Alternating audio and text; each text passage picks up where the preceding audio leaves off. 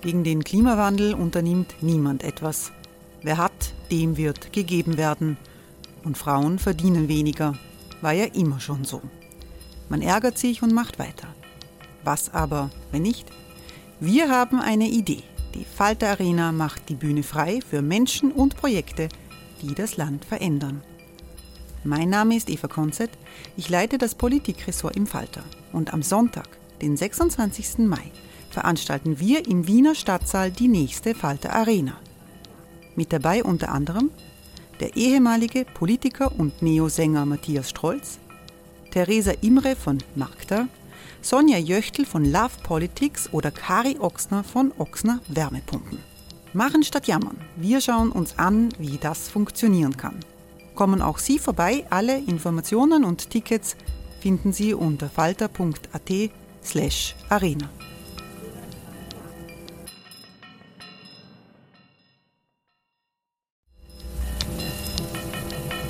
Falter-Podcasts werden durch Werbung unterstützt. Das hilft bei der Finanzierung unseres journalistischen Angebots.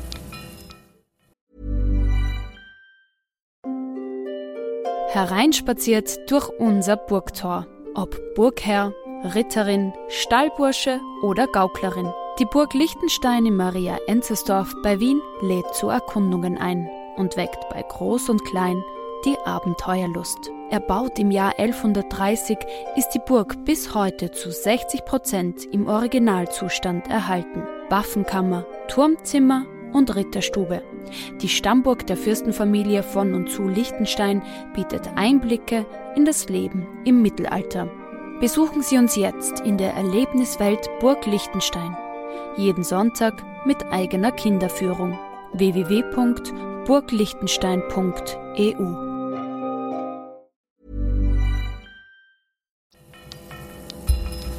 Falter Radio, der Podcast mit Raimund Löw.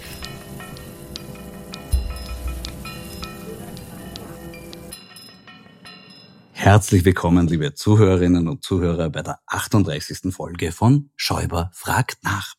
Gleichzeitig auch die erste Folge der vierten Staffel dieses Podcasts, der nun elf Folgen lang bis Weihnachten wieder wöchentlich jeden Dienstag neu auf Sendung gehen wird.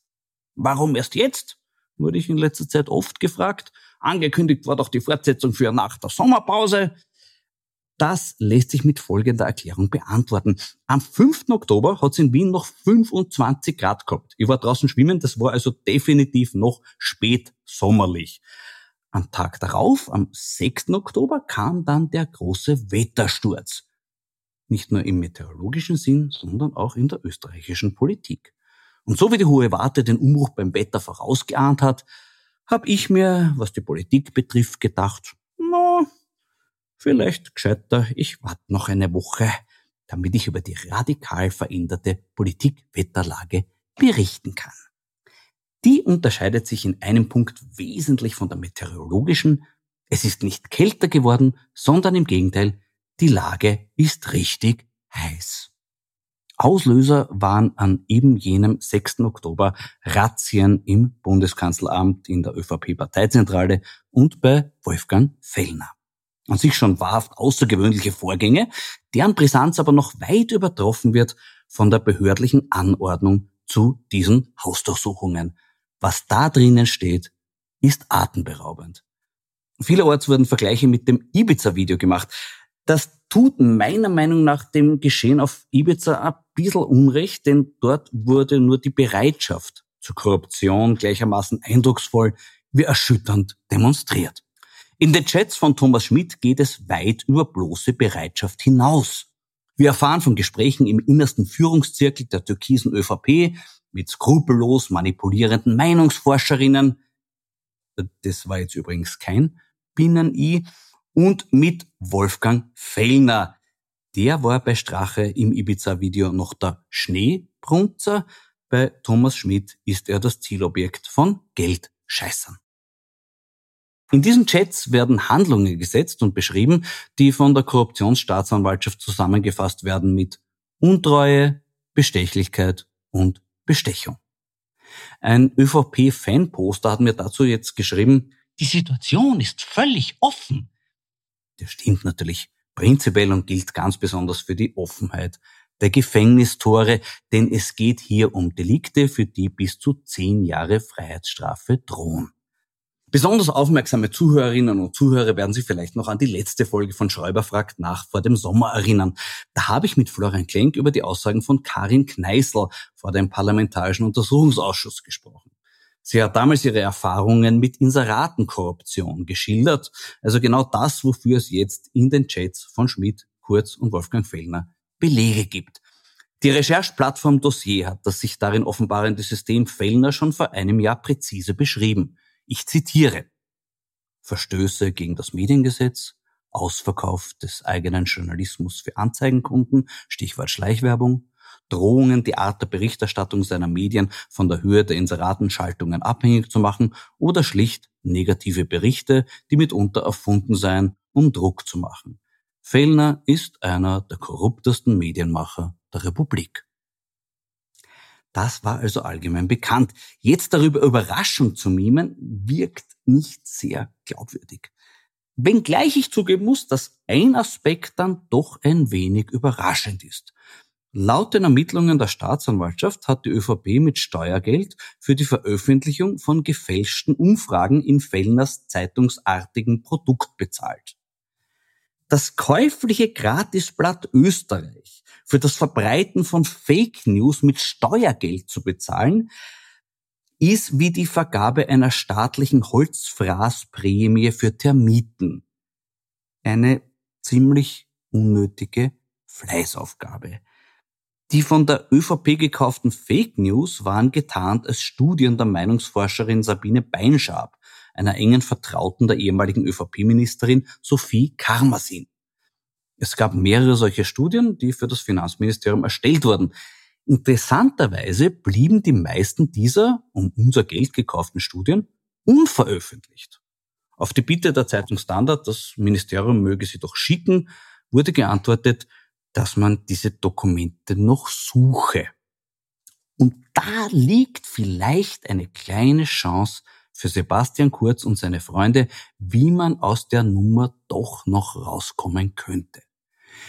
Eine der Studien war ja zum Thema Betrugsbekämpfung.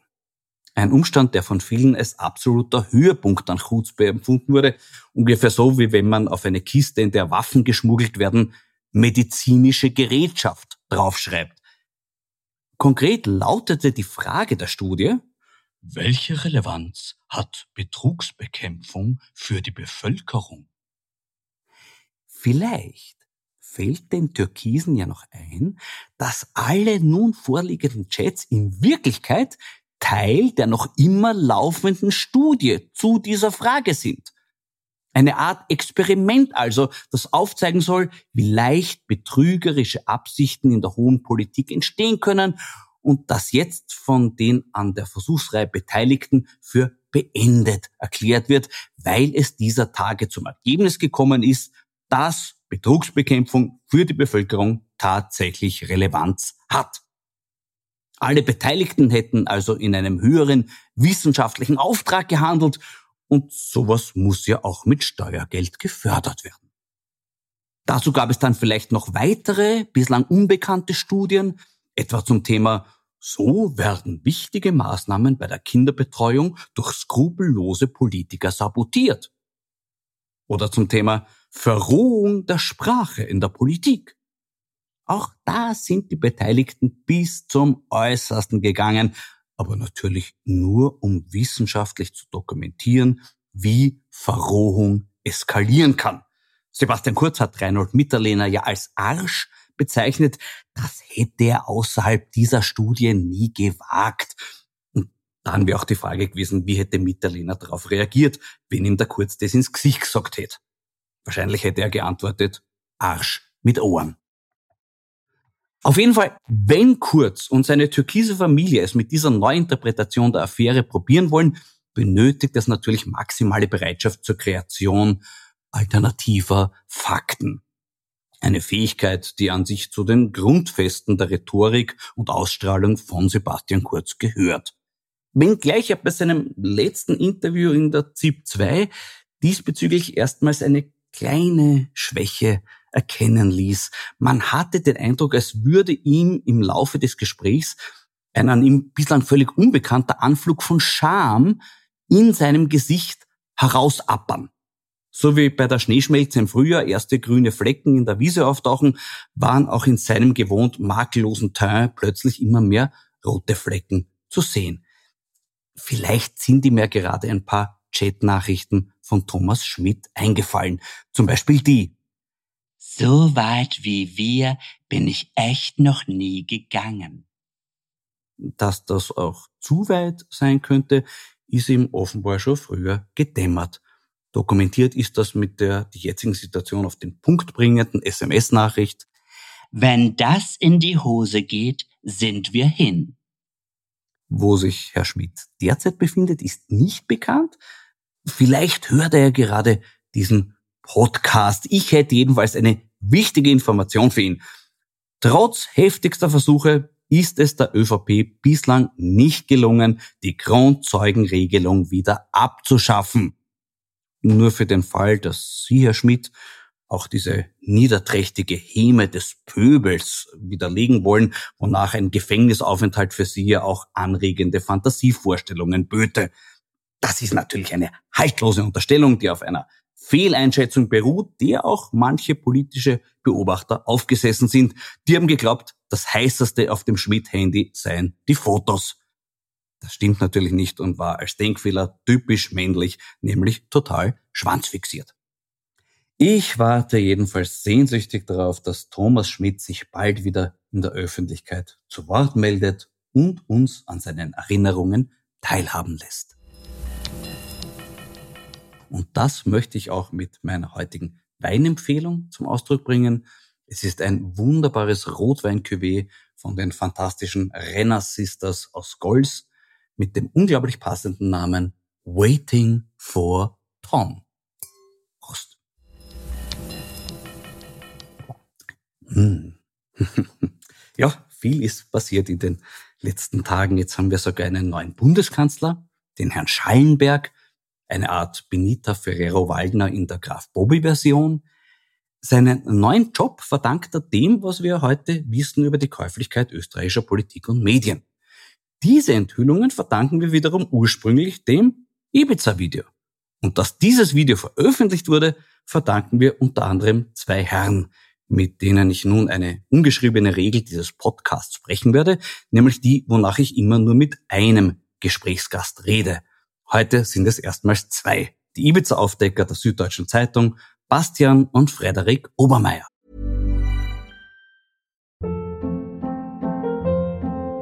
Hold up. What was that? Boring. No flavor. That was as bad as those leftovers you ate all week. Kiki Palmer here, and it's time to say hello to something fresh and guilt-free. Hello Fresh. Jazz up dinner with pecan-crusted chicken or garlic butter shrimp scampi. Now that's music to my mouth. Hello Fresh. Let's get this dinner party started. Discover all the delicious possibilities at hellofresh.com.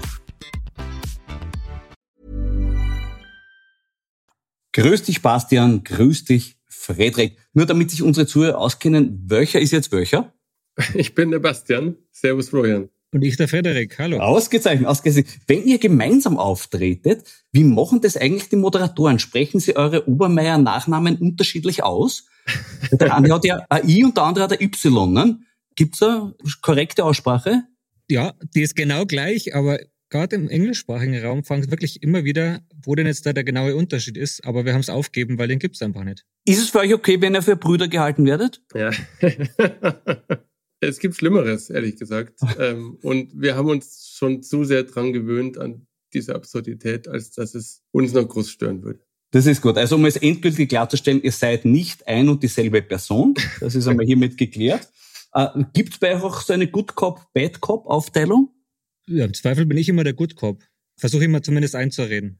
Okay. Das stimmt tatsächlich natürlich überhaupt gar nicht. Aber tatsächlich machen wir das, glaube ich, nicht, dass sich bei uns einer eine bestimmte Rolle angewohnt hätte. Ähm, jedenfalls nicht, wenn wir mit irgendwie Leuten nach draußen kommunizieren, sondern da versuchen wir schon einfach professionell zu sein und uns abzusprechen und dann eine Meinung zu haben.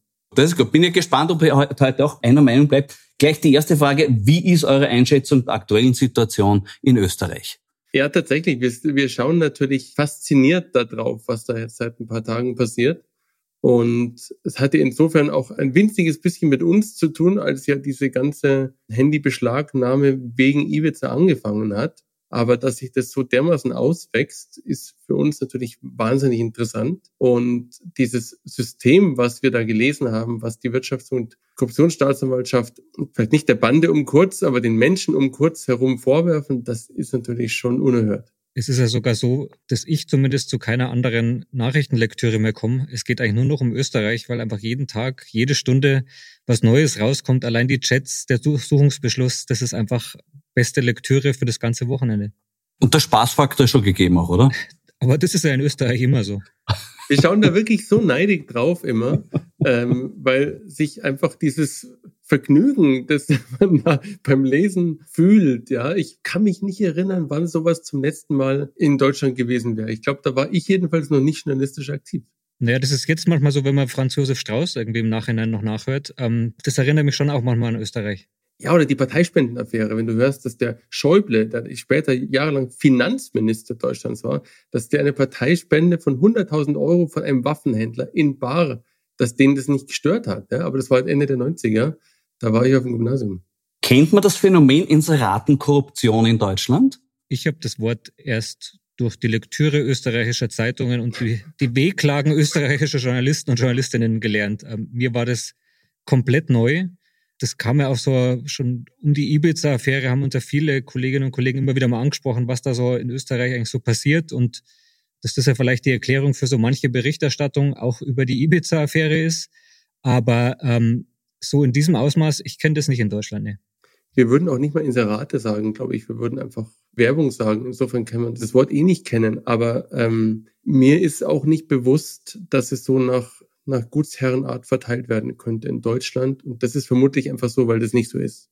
Na gut, das lässt sich auch beschreiben, dieses Modell mit dem, wie es der Wolfgang Fellner gemacht hat. Er hat den Begriff Pressefreiheit neu definiert als Erpresserfreiheit. Äh, wäre so ein Geschäftsmodell in Deutschland möglich?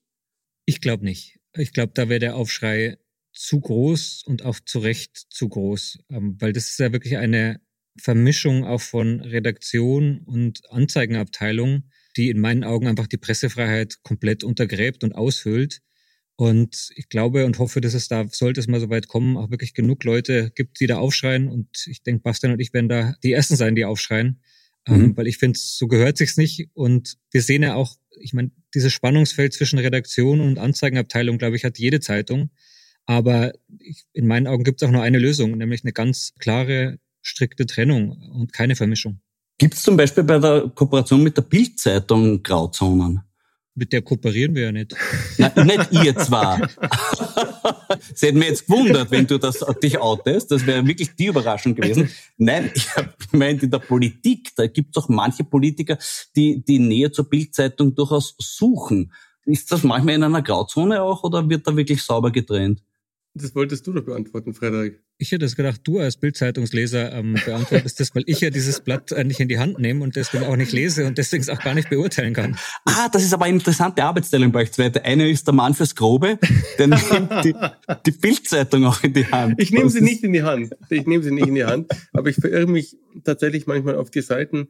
Ich weiß nicht, ob das eine Art Masochismus ist, weil ich mich aufregen will, ähm, oder ob mich wirklich interessiert, was sie machen Wahrscheinlich ist es irgendwo dazwischen. Und natürlich gibt es da Grauzonen. Ganz einfach, weil natürlich Politiker und Politikerinnen die Bild versuchen zu instrumentalisieren, die das natürlich nur allzu gern mit sich machen lässt, solange es da irgendwie Auflage gibt damit. Aber ich würde jetzt nicht auf die Idee kommen, die Bildgepflogenheiten mit denen aus dem Reich der Fellners zu vergleichen. Mhm. Das ist, glaube ich, schon eine ganz andere Welt. Mhm, mh. Sebastian Kurz galt ja für manche konservative Politiker in Deutschland als Vorbild. Ändert sich das jetzt?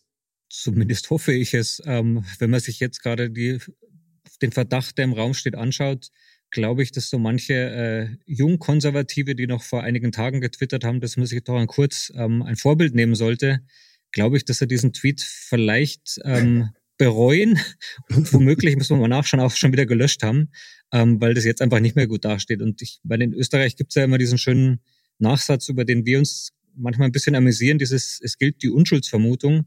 Ähm, aber ich fand auch äh, diese Aussage vom Wochenende, dass die Unschuldsvermutung natürlich das Strafrecht betrifft und nicht eine politische Unschuldsvermutung, in diesem Fall, äh, dass die nicht mehr gilt. Ähm, und so sehe ich es auch. Ich finde, was man da jetzt schon für ein Sittengemälde sieht, wie in Kurzes Partei, wie er selbst agiert hat, das ist, finde ich, schon sehr, sehr schockierend. Und ich glaube, dass es auch ganz gut ist, dass es jetzt in diesem Maße öffentlich diskutiert wird und sicherlich auch nicht sofort verhallen wird. Leider fürchte ich, dass sich die Leute jetzt nicht von ihm abwenden in einem Sinne von, das ist doch bäh, sowas macht man nicht, sondern ich glaube eher, dass es dahin geht, wenn wir das auch machen, dürfen wir uns aber wirklich nicht erwischen lassen. Du liest zu viel Bildzeitung. Bitte. Das könnte durchaus damit zusammenhängen. Ich habe das Phänomen Kurzfreunden aus Deutschland immer so erklärt, Ihr müsst euch vorstellen, das ist ein Karl Theodor zu Gutenberg, der rechtzeitig sein Studium abgebrochen hat. Jetzt hat man kurz bei einem deutlich ärgeren Schummeln erwischt. Wie wären die Konsequenzen für ihn, wenn er in der deutschen Politik tätig wäre?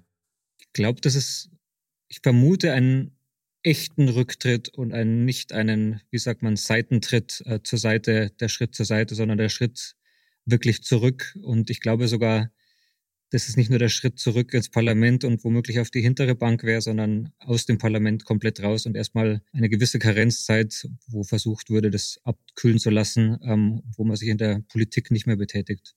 Aber das ist jetzt reine Spekulation. Mhm. Und das kommt natürlich, glaube ich, auch auf die Partei an und auf den Politiker oder die Politikerin. Ich würde es aber auch so sehen, und zwar schon allein deswegen, weil in den deutschen Parteien einfach mehr Konkurrenz herrscht, weil das Land größer ist.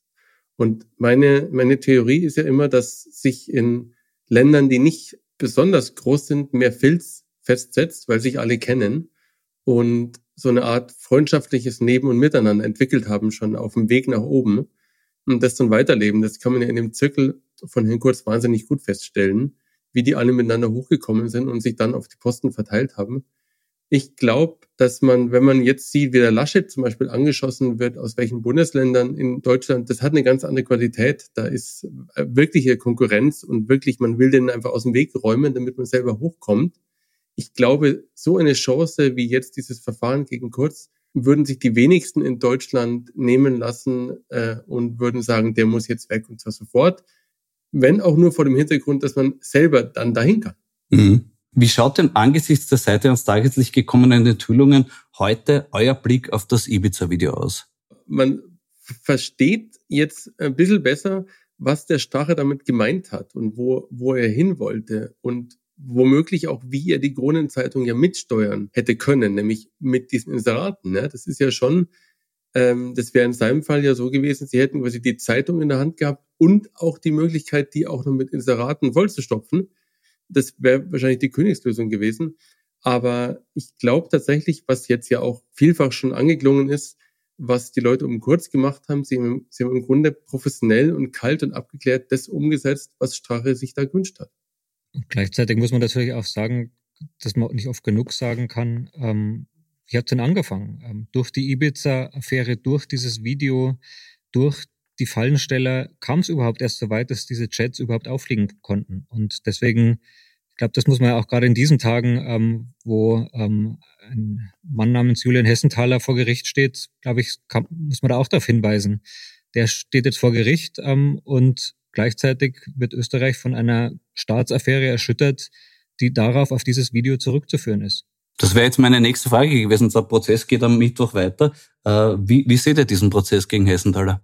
Wir haben uns lange schwer getan, darüber zu reden in der Öffentlichkeit, einfach weil wir von unserem Quellenschutz ja nicht entbunden worden waren damals. Und ähm, wir haben dann letztes Jahr, glaube ich, im Mai ein langes Stück geschrieben darüber. Das hieß Liebe Grüße Nico. Ähm, das war, war ein Zitat von einem, von einem, der Beamten aus der Soko, ähm, ja. ähm, der kurz nach dem Rücktritt von Herrn Strache, dem Herrn Strache geschrieben hat, er soll doch bitte wieder zurück in die Politik kommen, weil Österreich braucht ihn. Liebe Grüße, Nico.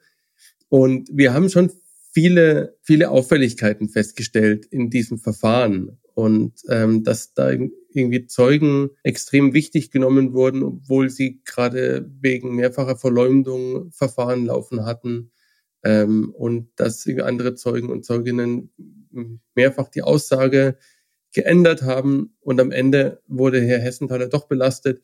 Letztlich vertraue ich darauf, dass Österreich ein funktionierendes Justizsystem hat. Aber es haben sich schon viele Fragen für uns gestellt, ähm, als wir da in diese Akten reingeschaut haben. Und wir werden da auch weiter drauf schauen. Für uns Journalisten ist das natürlich auch eine komische Situation, weil wir mit jeder Quelle, mit jedem Informanten, mit jedem Whistleblower auch genau immer auch diese Gespräche auch führen, dass wir nicht im gleichen Boot sitzen. Ähm, und dass wir auch trotz allem, dass man quasi auch davon profitiert, dass uns jemand was zuspielt. Ähm, wir sind nicht im gleichen Team.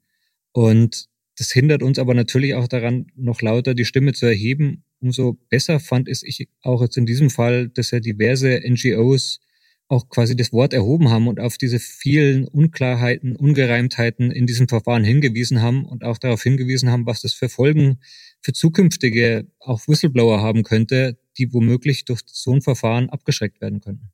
Und was ich jetzt nochmal betonen möchte tatsächlich, weil ich es gerade nicht gemacht habe, da sind ja schon Sachen drin in diesem Verfahren. Da sagt ein Hauptbelastungszeuge, sagt über die Hauptbelastungszeugin, die noch dazu seine Ex ist, sie sei in dieser Zeit kokainabhängig und paranoid gewesen. Und da, da ist für mich irgendwie als, als Laie doch die Situation, dass ich sage, okay, dann hat das Verfahren offenbar keinen Sinn mehr, weil wenn jemand jetzt Zeugnis ablegt über eine Zeit, in der sie schwer paranoid und kokainabhängig war, dann was soll man der denn glauben? Wie soll man damit denn umgehen? Das ist ziemlich, äh, ziemlich faszinierend, dieser Sachverhalt, der da rennt. Äh, Nico R., vielleicht noch zur Ergänzung, hat sich herausgestellt, dass der Kandidat für die ÖVP war bei einer Gemeinderatswahl in Marienzersdorf. Und das war dann noch jener Beamte, der bei der Schredder-Affäre ermittelt hat. Also Österreich ist tatsächlich ein sehr kleines Land, wo alles äh, zusammenkommt. Demnächst kommt eine Dokumentation über das Ibiza-Video ins Fernsehen. Ihr habt daran mitgewirkt. Äh, was könnt ihr davon berichten? Diese Doku ist hochinteressant und zwar viel weniger, weil wir da ständig reden ähm, und zu sehen sind, sondern weil der frühere Fahrer und Bodyguard von Herrn Strache in dieser Doku auch das Wort ergreift und ähm, Oliver R. Ja. mit, mit Klarnamen in die Kamera spricht. Mhm. Und was er da sagt, ich möchte dem jetzt nicht vorgreifen und ich weiß nicht, ob das freigegeben ist, aber ähm, also ich glaube, der Herr Strache wird sich jetzt nicht wahnsinnig drüber freuen, dass dieser Mensch so scheinbar frei von der Leber weg in dieser Doku gesprochen hat. Also ihr dürft noch nicht verraten, was er, was er gesagt hat. Äh, nee, also was man schon sagen kann, ist, was dieser Oliver R. sagt in der Doku, lässt den Herrn Strache jetzt nicht gerade in dem besten Licht dastehen. Und da geht es natürlich um diese Spesen, die der, der Herr Strache hat ja in, auf, auf größtmöglichstem Fuß gelebt sozusagen, ähm, dass einem irgendwie 10.000 Euro Spesenkonto nicht reicht. Das hat natürlich dieser Fahrer alles erlebt und der hat ja in seiner Version dann dafür gesorgt, dass eben aller möglicher Luxus in Parteiausgaben umdeklariert worden ist sozusagen, was ja auch eine sehr spezielle Form der Parteiausgabe ist. Und ähm, der erzählt da sehr genau, wie das alles kam und was seine Sicht auf diese Dinge ist und dass Strache ab einem gewissen Punkt im Grunde nicht mehr in der Wirklichkeit verwurzelt war. Das ist, ich fand das wahnsinnig interessant. Ja, da habe ich gleich wieder eine persönliche Frage. Äh, es geht um die Rechnung von der Wahrsagerin, die Strache da auch der Partei umgehängt hat, die 6000 Euro. Äh, da war dabei eine geweihte, eiförmige Messingschale, die von Strache in seiner Unterhose getragen wurde. Die ist quasi bestätigt worden. Aber der Strache hat dementiert das Eigenurin-Amulett. Ähm, wisst ihr, ist die Frage, hat Strache ein Eigenurin-Amulett getragen oder nicht? Wird die geklärt in der Doku? Ich glaube, da verraten wir nicht so viel, dass diese Frage ähm, offen bleibt, äh, was aber wohl auch daran liegt, dass es in Österreich und auch im Umfeld von Strache genug andere äh, Themen gibt, die man erstmal recherchieren will und dann vielleicht dieses etwas nachrangige, aber sehr, sehr ja. lustige Detail ähm, recherchiert und ausrecherchiert werden könnte oder sollte. Ich würde mich zumindest freuen, wenn das mal geklärt wird. Ja. Danke. Sehe ich genauso. Sehe ich genauso. Vielleicht war es ein Fremdurinamulett. Wir wissen es nicht. Es, steht die Frage nach wie vor im Raum. Äh, wenn ich mit dem Florian Klenk drüber spreche, stelle ich fest, er entwickelt manchmal so eine Art Stockholm-Syndrom mit Strache. Dass er eigentlich, sagt er im Nachhinein betrachtet, verglichen mit dem, was da alles rausgekommen ist, äh, nicht, ich habe ihn fast ein bisschen lieb. Wie, wie geht's euch damit? Das ähm, kann ich nicht behaupten, ehrlich gesagt. Ich glaube, der Florian Glenk hat vielleicht einmal zu viel mit dem Herrn Strache gesprochen, persönlich. Mag daran liegen, das weiß ich aber nicht. Ähm, aber bei mir hat sich das tatsächlich, wir haben ein, ein Jahr später nochmal einen Text darüber gemacht, dass er ein extrem judenfeindliches Buch verschenkt und signiert hat mit einer Signatur, die, die, die extrem antisemitisch war. Und das hat jetzt auch nicht weiter dazu beigetragen, dass er mir näher gekommen ist. Also für mich ist es ein Mensch, der soll gerne glücklich werden, aber der hat in der Politik nichts verloren. Da glaube ich, äh, herrscht weitgehende Einigkeit. Äh, es liegt glaube ich, vielleicht auch daran, dass der Strache viele Dinge auf dem Video gesagt hat, die sich im Nachhinein als richtig erwiesen haben. Also zum Beispiel das Novomatic zahlt dann alle drei. Ähm, hat man vielleicht die prophetische Gabestrafe so ein bisschen zu gering geschätzt?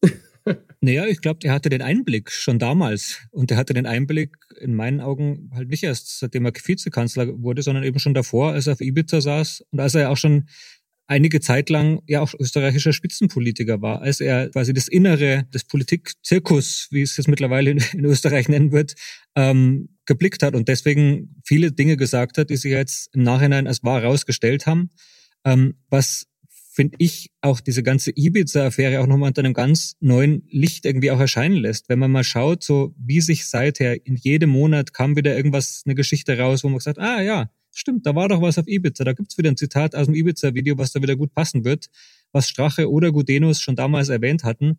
Das zeigt natürlich auch, ich meine, die haben diesen Abend ernst genommen. Das war für die, auch wenn sie im Nachhinein gesagt haben, absoffene Geschichte war, das war vielleicht absoffene Geschichte, aber vor allem haben sie es ernst genommen und haben es vor sich schon quasi den dicken Schinken baumeln gesehen, nämlich, dass sie mit der Hilfe der Oligarchennichte noch mehr Macht äh, bekommen könnten. Und er hat natürlich ganz viele Leute gekannt und hat ganz viele Geschichten gehört und hat dann da, weil er diese Frau beeindrucken wollte und gut dastehen wollte, halt alles Mögliche aufgetischt. Ne? Und manche Sachen ähm, hat er halt dann übertrieben in seiner Art und Weise. Bei manchen Sachen hat er es relativ genau beschrieben, bei anderen Sachen wusste er es nicht und hat dann so ein bisschen versucht, sich da anzunähern. Aber letztlich merkt man, dass da jemand gesprochen hat, der da noch nicht im Zirkel der Macht angekommen war, aber da unbedingt hin wollte. Und deswegen hat er, glaube ich, auch so frei gesprochen. Ich weiß nicht, ob der irgendwie ein, zwei Jahre später noch genauso locker vor sich hingeplappert hätte. Mhm. Apropos, es gibt ja einen äh, Themenbereich aus dem Video, der noch nicht wirklich evaluiert wurde, äh, nämlich das Thema Martin Ho.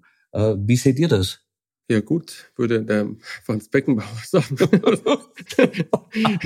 wir, wir haben natürlich mit dem, mit dem äh, Herrn Ho überhaupt gar keine Beziehung, überhaupt keinen Bezug. Ähm, ähm, ich war noch nie in einem seiner Lokalitäten. Wir haben nur die Sätze, die der Strache in dem Video gesagt hat und dann, und dann kennen wir jetzt polizeiliche Maßnahmen in seinen Clubs und eine gute Beziehung von Herrn Ho zu Herrn Kurz. Aber alles, was ich darüber raus jetzt sagen würde, wäre reine Spekulation. Deswegen nehme ich mir daraus, keine Meinung zum Herrn Ho zu haben. Ich frage nur deshalb, weil man hört immer öfter, dass deutsche Medien da interessante Recherchen angestellt hätten. Wisst ihr da was davon? Deutsche Medien? Mhm. Das wäre mir jetzt neu, aber vielleicht lesen wir da ja bald was. Ähm, das weiß man ja auch nie. Aber ich, ich weiß schon noch, wir haben dem Herrn Ho auch damals angeschrieben, als es ums Ibiza-Video ging. Und er hat uns damals, ähm, ich paraphrasiere jetzt ein bisschen freier, schon klar gemacht, dass in seinen Augen, in seinen Lokalitäten nichts schiefläuft. Auch nicht, wenn es um den Konsum von möglichen Drogen an, äh, geht. Jetzt muss ich aber natürlich als Journalist nachhaken, Florian. Ja? Welche deutschen Medien? Welche Geschichte? Ich werde nervös sofort. ihr, ihr werdet das sicher als Erste erfahren. Ihr ja. werdet die Ersten, ihr seid immer die Ersten Freunde. Da müsst ihr euch keine Sorgen machen.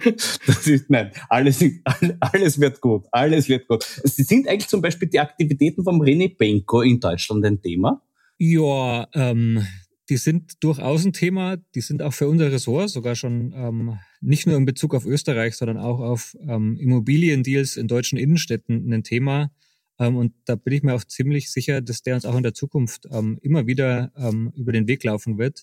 Auch mit Firmen in Steueroasen, ähm, Steuer- oder mutmaßlichen Steuervermeidungskonstrukten. Aber ich glaube, in Österreich, da spielst du es ein bisschen auf was anderes an.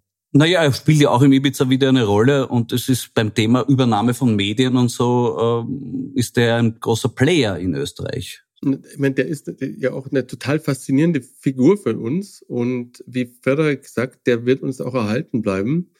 Und es gibt ja so ein paar Menschen, ähm, bei denen man weiß nach einer Recherche, den wirst du nie wieder treffen, einfach weil er sich durch seine Art oder durch seine Position einfach dann wieder rausbegibt aus dieser Blase sozusagen. Und Benko ist jemand, ich gehe fest davon aus, dass wir über den in 20 Jahren auch noch recherchieren werden, weil ich nicht glaube, dass er seine, soll ich sagen, seine Geschäftsart irgendwie ändern wird. Und solange er so weitermacht, wie er jetzt gearbeitet hat die letzten Jahre, ist es eigentlich jedes Mal fast, wenn der sich irgendwo beteiligt, von hohem öffentlichem Interesse, wie das genau ausgeschaut hat. Und deswegen werden wir da immer versuchen, ein bisschen dahinter zu schauen. Jetzt einmal ganz ehrlich gefragt, Freunde, seid ihr nicht auch ein bisschen dankbar für die österreichische Innenpolitik? naja, es war schon, es war schon ein Geschenk, ehrlich gesagt. Also langweilig wird's nie. Und das ist natürlich für, für eine Zeitung, die im Süden von Deutschland und damit sehr, sehr nah an Österreich liegt, ist das schon auch ein Geschenk. Ähm, sowohl als Journalist, aber muss ich auch sagen, einfach auch als Leser und Zuschauer es ist halt nur manchmal dann auch, wenn man so diesen ganzen Spaß beiseite schiebt, muss man natürlich auch sehen, naja, das ist halt irgendwie nicht nur Spaß. Es geht hier schon auch um die Aushöhlung von Demokratie in meinen Augen. Und das ist dann so der, der, ja, der ernsthafte Teil davon, dass ich schon auch hoffe, dass es in Österreich dann auch Gesetzgebung gibt, die derartigen Missbrauch, ähm, so wie er sich bis jetzt darlegt, ähm, ich sage jetzt mal diesen österreichischen Satz, es gilt die Unschuldsvermutung, ähm, ähm, dass da dem dann irgendwann mal ein Riegel vorgeschoben wird, ähm, genauso wie wir das auch in Deutschland hoffen, wenn wir den Missstand aufdecken oder andere Medien Missstand aufdecken. Ja, dann machst du den ganzen Spaß kaputt, aber du hast natürlich total recht, Frederik, weil was wir ja auch auf Ibiza gehört haben, dass nämlich der Strache werden wollte wie der Orban und die Medien gleichschalten und in den Griff kriegen, das ist tatsächlich was, was uns aus der Entfernung Sorge bereitet, ähm, weil ja das System kurz schon auch darauf angelegt war. Und ähm, wir haben natürlich als Deutsche auch die Befürchtung, dass solche Dinge rüberschwappen, ne? dass sich gerade deutsche rechtskonservative Politiker dann sagen, schaut euch doch Strache und Kurz an, wenn man die nicht erwischt hätte, dann wären die jetzt immer noch Kanzler und Vizekanzler und eigentlich müsste man dahin. Davor haben wir schon Sorge und Respekt und deswegen ist es zwar sehr unterhaltsam, aber leider nicht immer lustig. Das kann ich nachvollziehen. Ihr müsst euch auch mit anderen ernsthaften Themen beschäftigen, die wahrscheinlich noch ernsthafter sind. Euer jüngster Coup ist die Präsentation der sogenannten Pandora Papers gewesen. Diese jüngsten Enthüllungen habt ihr unter anderem mit der Überschrift verdammt nochmal versehen. Was macht euch so wütend?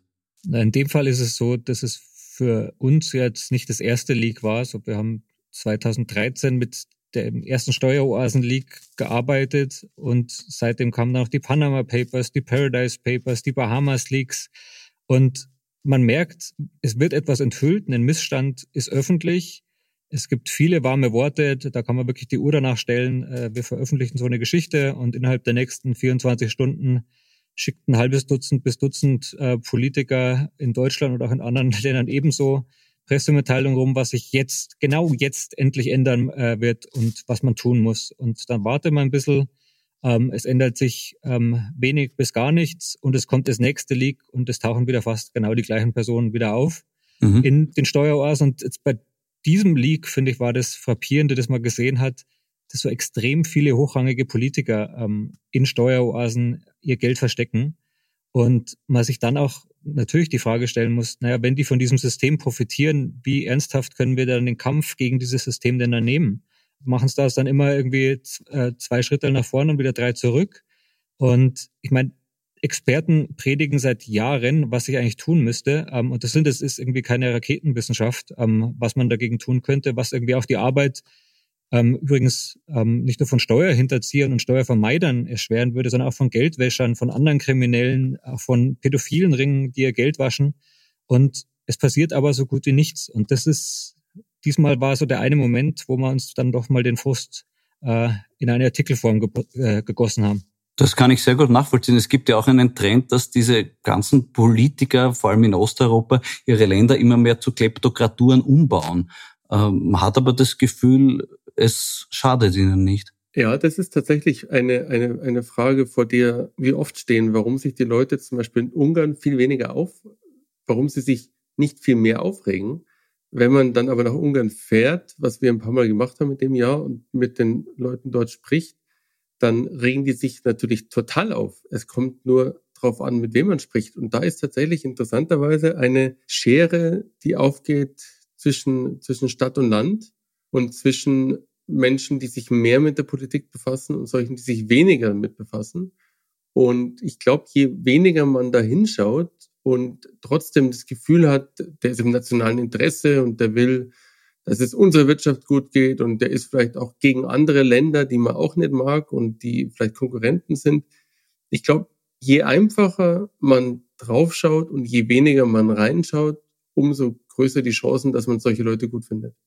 Und oft halt das Argument, das machen eh alle, sind eh alles Gauner. Und das ist das Fiese daran, dass wir ja auch schon merken, mit solchen Recherchen unweigerlich dienen wir natürlich auch als Argument, dass man sagt, naja, schaut her, was die da oben machen. Wenn es die machen, dürfen wir es doch auch machen. Und genau das ist ja leider auch ein Argument von vielen Rechtspopulisten.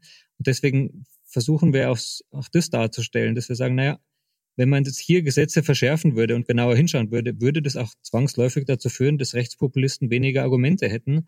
Und das würde unserer Demokratie, unserer Gesellschaft sicherlich ganz gut tun.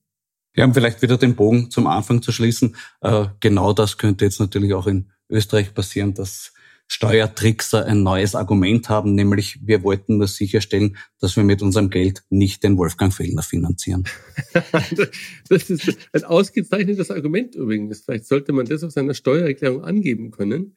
Kann man in Österreich vielleicht zweckgebunden Steuern geben? Ich glaube, da haben wir jetzt viele Leute auf eine Idee gebracht. Verdammt. Lieber Frederik, lieber Bastian, vielen Dank für das Gespräch. Ich halte euch die Daumen, dass es möglichst so gut weitergehen möge für euch und wir uns noch des Öfteren austauschen können über das, was so passiert. Würde uns freuen. Danke. Sehr gerne, jederzeit. Servus. Das war die 38. Folge von Schäuber fragt nach. Danke fürs Zuhören. Nächste Woche werde ich mit einer weiteren ungeschriebenen Regel dieses Podcasts sprechen, nämlich die, wonach ich außer mit Florian Klenk mit jedem Gesprächsgast nur einmal spreche. Aus gegebenem Anlass wird der absolute Insider zum Thema Inseratenkorruption Helmut Brandstetter wieder mein Gast sein. Beim ersten Mal hat er die jetzt aufgeflogenen Mediendeals der österreichischen Politik schon ziemlich präzise beschrieben. Mal schauen, was er diesmal zu berichten weiß. Und mal schauen, wer in nächster Zeit unser Land regieren wird. Um es mit Thomas Schmidt zu sagen, es wird Zeit für neue Ufer. In diesem Sinn, bleiben Sie aufmerksam. Ihr Florian Schäuber.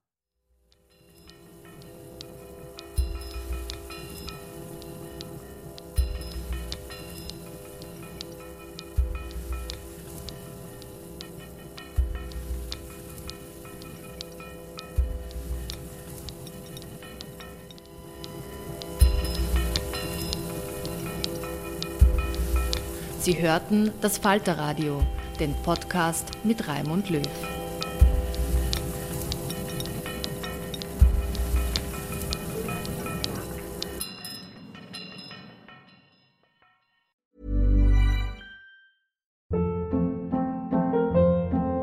Hold up. What was that? Boring. No flavor. That was as bad as those leftovers you ate all week. Kiki Palmer here, and it's time to say hello to something fresh and guilt-free. Hello Fresh. Jazz up dinner with pecan-crusted chicken or garlic butter shrimp scampi. Now that's music to my mouth. Hello Fresh. Let's get this dinner party started. Discover all the delicious possibilities at hellofresh.com.